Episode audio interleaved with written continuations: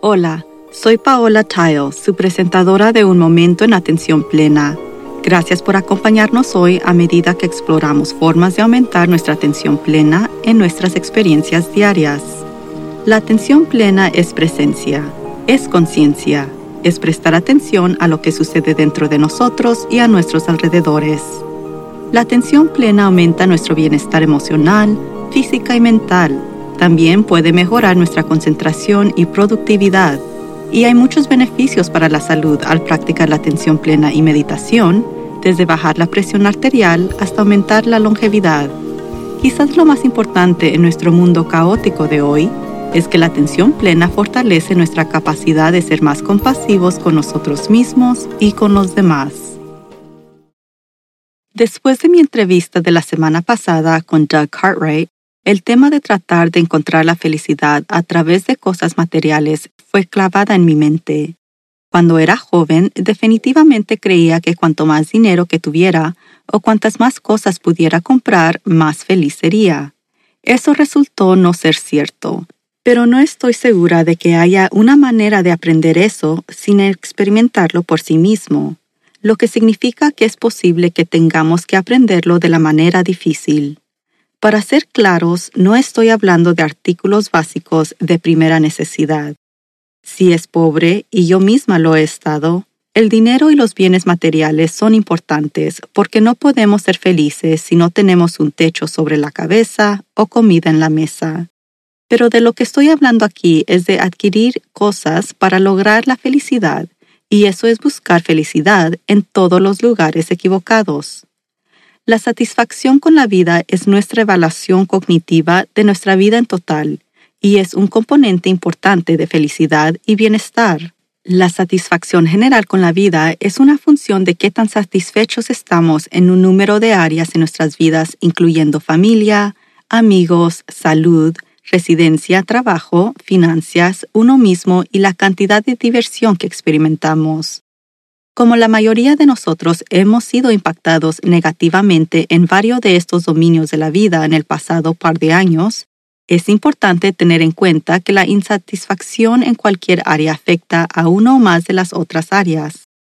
Si no está satisfecho con su salud, por ejemplo, eso podría afectar negativamente la familia, los amigos, el trabajo e incluso los dominios de residencia en su vida.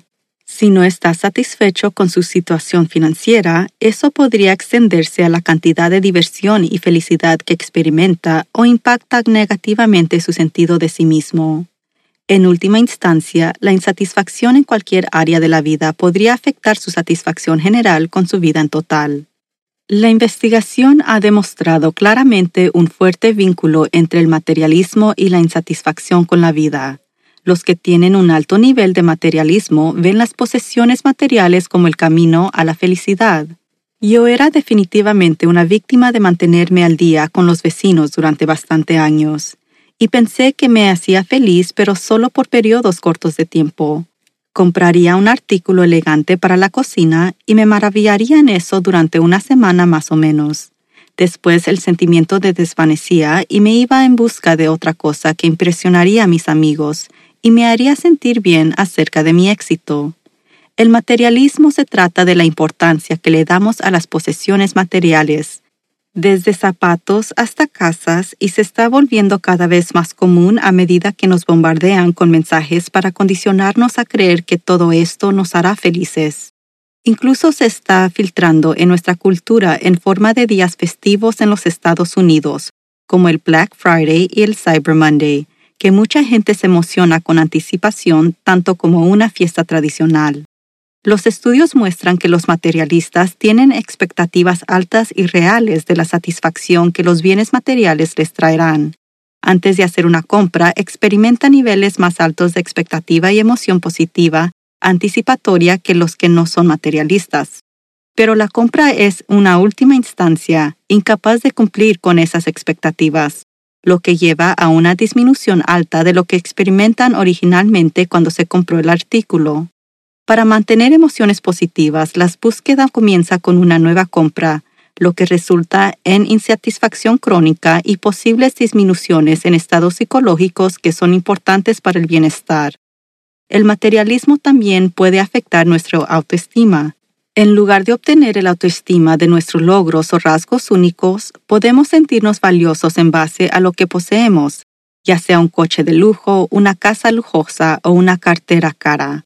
Además de este ciclo de comprar, sentir lo alto y sentir lo bajo que lleva a comprar de nuevo, hay otras ramificaciones para muchas personas, incluyendo la adicción a las compras, el acaparamiento y el aumento de la deuda. Como mencioné, no creo que nadie que carezca de bienes materiales me va a creer, o cualquier otra persona que puede sugerir que dejamos de comprar cosas. Pero antes de que se agote y compre un coche brillante nuevo, y antes de que se desaparezca el olor a coche nuevo y empiece a buscar un coche más elegante, sugeriría hacer una pausa. Solo verifique por qué está haciendo la compra. No hay nada de malo en comprar cosas si lo hacemos con atención. Si está comprando algo que deseas porque le gusta o porque es funcional y se lo puede permitir, bueno, ¿por qué no? Pero si lo está comprando para llenar un sentimiento de incomodidad o para impresionar a otras personas, haga otra pausa porque podría estar entrando en un ciclo que conduce a la insatisfacción con la vida. Si actualmente está atrapado en una rutina de materialismo, pero no siente que puede salir de ella debido al impacto psicológico negativo muy real que podría tener, o porque tiene miedo de mirarse sin éxito, o porque tiene una adicción a las compras, hay una manera muy suave de cambiar su insatisfacción con la vida a una posición más saludable y no es nada de difícil. Es simplemente la gratitud. A diferencia del materialismo, la gratitud es una emoción positiva que se experimenta cuando percibimos que algo o alguien nos ha dado intencionalmente un beneficio valioso. En cierto modo, la gratitud y el materialismo puede considerarse como conceptos opuestos. El materialismo se enfoca en uno mismo, mientras que la gratitud requiere un enfoque en los demás. Las metas materialistas están relacionadas con un enfoque en posesiones que queremos pero no tenemos, mientras que la gratitud se relaciona con una actitud de saborear lo que ya tenemos. Se ha demostrado que la gratitud disminuye la relación entre el materialismo y la insatisfacción con la vida cambiando nuestro marco de referencia. En lugar de tratar de dejar de comprar, podríamos centrarnos en lo que agradecemos en nuestras vidas.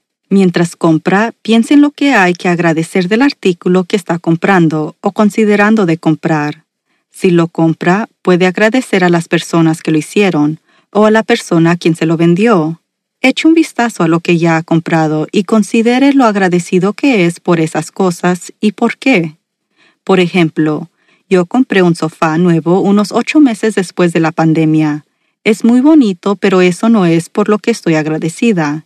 Es muy cómodo, lo que me anima a reducir la velocidad y tomar un descanso.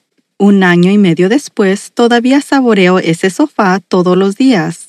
Por el contrario, conduzco un viejo coche y estoy muy agradecida de que me lleva del punto A al punto B sin parar de funcionar me doy cuenta de que en algún momento tendrá que descomponerse, o más probablemente se apagará, y tendré que comprar un reemplazo. Pero cuando hago una pausa y considero la compra de un auto nuevo en este momento, tengo problemas para encontrar la gratitud. Eso me dice que un auto nuevo y brillante no me hará feliz en este momento. Tanto para el disgusto de mi familia y amigos, el cacharro se queda.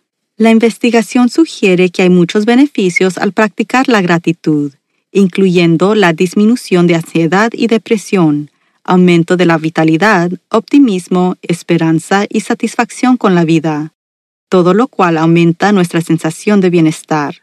La gratitud puede ayudarnos a ser más conscientes de las cosas agradables y acontecimientos de nuestra vida. Cuando notamos eventos negativos, la gratitud ayuda a prevenir el exceso de rumiar.